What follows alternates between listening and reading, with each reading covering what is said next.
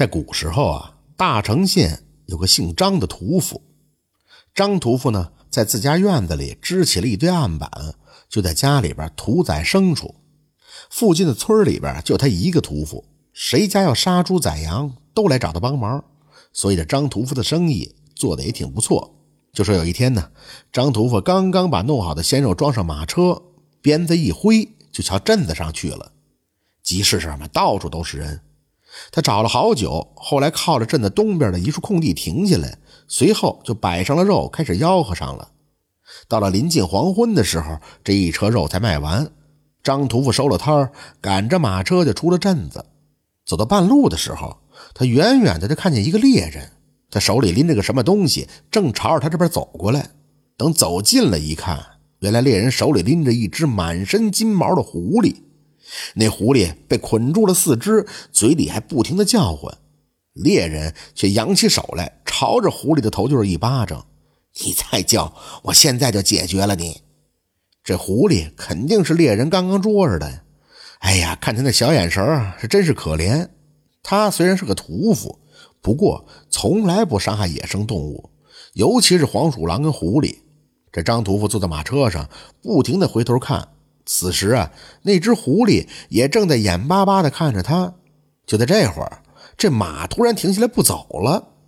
这张图就纳闷啊：“哎呦，马老弟，你咋回事？咋不走了？”那马就叫了两声，还是不动。哈，你看那只狐狸可怜吧？那咱们给它买下来。张屠夫呢，对着自家的马小声地说着。那马又叫了两声。嘿，得嘞，哎，咱就给它买下来。就当我今天的肉啊送人了，言罢转身就追了过去。哎，这位老兄，请您留步。您手里这只狐狸卖吗？猎人上下打量他一番，微微的一笑，说道：“哈哈，我说老弟呀，你知道我这狐狸值多少银子吗？你看看这金黄色的毛发，实属罕见呀。老弟，你银子够吗？呃，我倒是听闻过，这样毛发的狐狸很值钱。哎，老兄，你就开个价吧。猎人伸出五个手指头，五两白银，一分不能少。张屠夫一听，心里咯噔一下子，完了，这一车鲜肉算是白搭进去了。这只狐狸果然是贵呀！张屠夫思考了片刻，一拍大腿，说道：“哎，得嘞，五两就五两。”掏出银子递给了猎人。那猎人还有些吃惊，不过还是接过了银子，掂了掂后，把这狐狸就交给了张屠夫。狐狸肉不值钱，皮毛才值钱。猎人扔下这么一句话，转身就走了。张屠夫呢，拎着这只狐狸走到自家的马车前，说道：“如你所愿了，白白浪费了我一车鲜肉。”那匹马看了看，也没再叫唤。张屠夫是一边解绳子，一边喃喃地说道：“你呀，自由了，赶紧往山里跑，以后小心点别让那些猎人抓着你了。碰上我是你的运气。”下次你可就没这么好的运气喽！那只狐狸松了绑，眼巴巴地看了他几眼，随后转身就跑了。张屠夫把绳子往车上一扔，摇了摇头，说道：“嘿，五两银子买了两根破绳子，我这图啥呀？”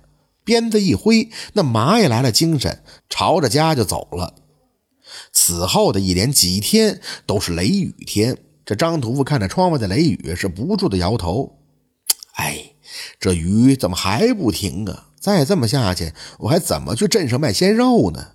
他是真有些发愁了。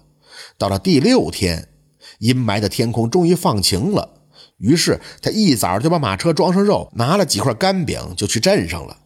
又是临近黄昏的时候，这一车肉才卖完。这时张屠夫抬头看看天，此时北面的阴云密布，黑压压的一片，似乎一场大雨又要来了。他也不敢耽搁，收了摊鞭子一挥，马车就朝着镇子外跑去。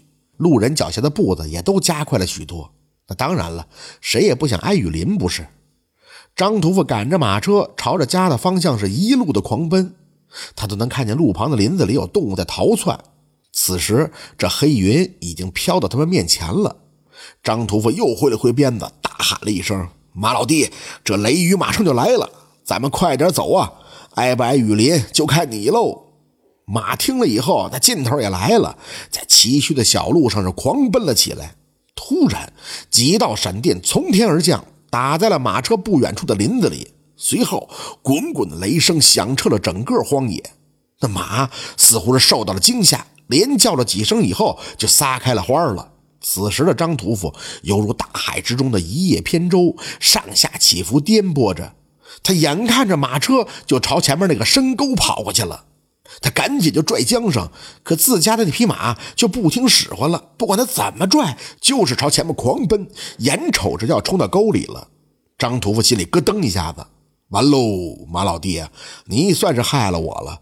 就在这千钧一发之际，一个影子从林中闪了出来，直接朝那马匹就奔了过去。那个影子朝着马的四肢撞了上去，没等张屠夫反应过来，马就被那影子给撞倒在地。马车终于在沟边上停了下来，这张屠夫也被摔到了荒野的路上。抬起头来一看，眼前正站着一只狐狸。张屠夫缓缓起身走了过去，仔细一看呀，这只狐狸全身金色的毛发，眼神呢似曾相识。而此时的狐狸头正在流着血。张屠夫一拍大腿：“哎呦，原来是你呀！你可救了我的命喽！”那只狐狸看了看他，又看了看那匹马，随即就转身离开了。张屠夫拍了拍身上的土，要去追的时候，那狐狸已经走进林子，消失不见了。此时，那匹马也站了起来，低头不敢看他呀。你呀，你抽的哪门子风啊？那前面是深沟，这儿冲下去，咱俩都得玩完喽。此时，雨点也下来了，他坐在马车上，朝着家里边走。不过不敢再挥鞭子了，即便是淋雨，也比着急丢了命好。每每想起这次遭遇，张屠夫总是喃喃地说道：“嘿，五两银子买回了我的命，看来啊，损失那一车鲜肉是真值了哟。”从此以后，张屠夫再也没见过那只狐狸。想必那只狐狸就是特意来找他报恩的吧？这就是金毛狐狸的故事。感谢您的收听，喜欢听白好故事更加精彩。